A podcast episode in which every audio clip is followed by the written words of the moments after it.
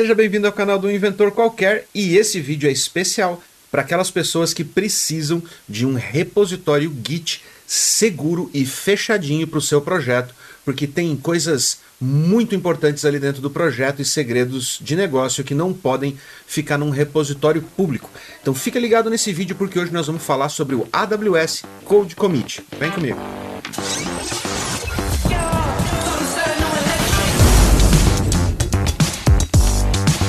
Tem gente que vai chamar isso de paranoia ou coisa desse tipo, mas o fato é que problemas de vazamento de código acontecem com muito mais frequência do que é noticiado aí na mídia a respeito de empresas de tecnologia. Isso acontece porque quando ocorre vazamentos em projetos pequenos ou projetos que não são tão relevantes assim como coisas que não estão relacionadas com a área financeira ou coisas desse tipo acabam sendo abafados. Vai lá, corrige o problema rapidão e deixa quieto para não criar alarde ou prejudicar, digamos assim, a reputação da empresa. Mas o fato é que isso acontece com uma certa frequência.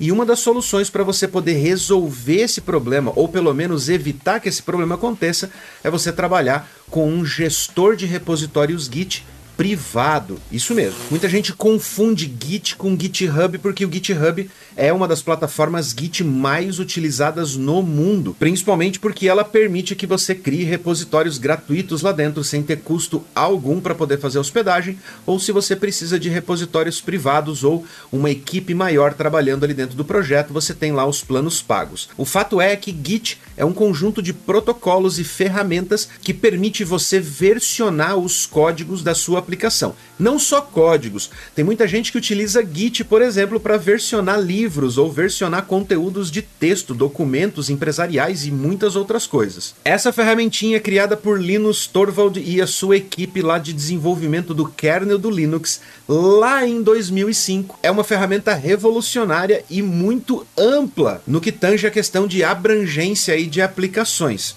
O objetivo da criação do Git naquela época foi porque a equipe de desenvolvimento do kernel do Linux estava tendo muito problema com o sistema de versionamento que eles tinham naquela época. Além, é claro, deles estarem vendo o código crescer, crescer, crescer e eles não estavam conseguindo gerir o trabalho com múltiplos desenvolvedores dentro de um código tão complexo, porque o sistema de versionamento utilizado na época causava muitos problemas para resolver conflitos de código. Logo, o Git se tornou uma das soluções de versionamento de códigos mais utilizadas no mundo, mas muita gente ainda confunde o Git com o GitHub.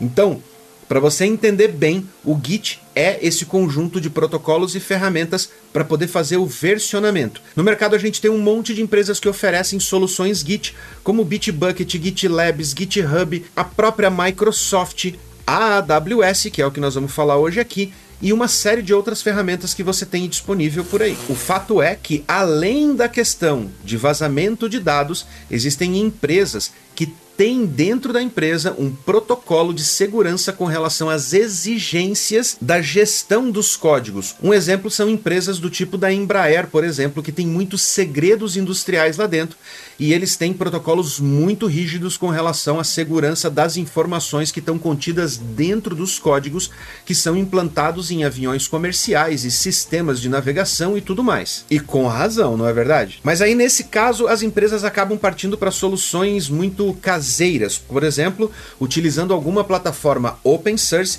e instalando um servidor on-premises dentro da própria empresa para poder gerir os códigos da empresa. Essa é uma solução que pode suprir uma certa demanda, porém, numa grande empresa com muito código, com muitos desenvolvedores fazendo commits todos os dias, pode causar uma sobrecarga nesse sistema Git e a manutenção dele vai demandar muito trabalho, principalmente a parte de backups e mantenimento dessas máquinas funcionando 24 horas por dia para garantir a resiliência ali e o trabalho das equipes que dependem daquele repositório para poder fazer o seu trabalho. Para isso a AWS criou o Code Commit, que é um serviço gerenciado de repositórios Git privados dentro da sua conta AWS. Mas tudo bem, você vai falar agora que está em nuvem, mas se está em nuvem, não está dentro da empresa e não está on-premises, ou seja, você corre o risco de uma violação de segurança. Pera aí, vamos lá.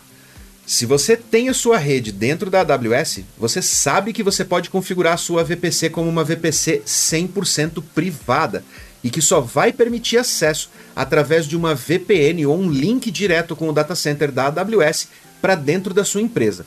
Então, basicamente, é você ter um servidor on-premises rodando em nuvem com redundância, autogerenciamento e o mesmo nível de privacidade e segurança que você tem dentro da sua empresa. Então há sim um contraponto aí a se avaliar e, em certos casos, até em se abrir exceções ou ajustar regras de empresas que são muito fechadas com relação a essa questão do repositório, porque muitas dessas regras foram feitas na época em que cloud não era tão evoluída quanto é atualmente. Então hoje é sim viável, é sim possível você ter o seu repositório do Code Commit e permitir o acesso dele somente à sua VPC privada. Além disso, através do gerenciamento de contas do AWS, que é o IAM, você consegue criar usuários com permissões específicas dentro do seu repositório para que eles possam fazer somente aquilo que você permite dentro do repositório.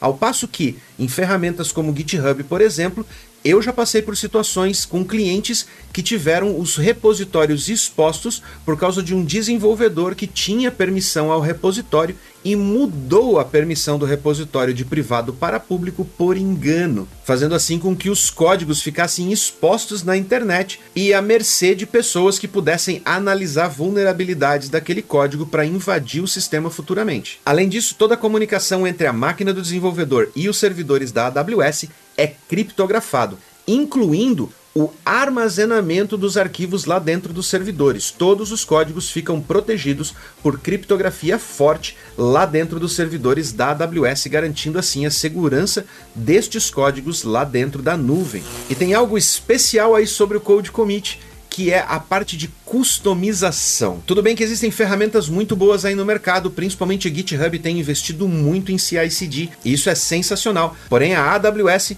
tem muitos serviços que integram com o Code Commit, permitindo que você consiga criar fluxos muito mais suaves integrados e eficientes utilizando o Code Commit dentro do seu pipeline aí de CI/CD. E você ainda consegue customizar muita coisa dentro da utilização do seu Code Commit, como por exemplo, notificações de alterações de código, mandando essas notificações através do SNS e a partir de lá podendo criar notificações específicas ou mesmo contra ações baseado em certas coisas que podem acontecer dentro dos repositórios. As possibilidades aí são inúmeras, infinitas do que você pode fazer com essas notificações e com esse monitoramento em tempo real aí do seu repositório de Git dentro do AWS Code Commit. Além disso, você ainda pode integrar o seu Code Commit com o AWS SDKs, podendo desenvolver aplicações que têm total controle sobre os seus repositórios, utilizar o próprio console da AWS ou a command line da AWS que pode operar os repositórios.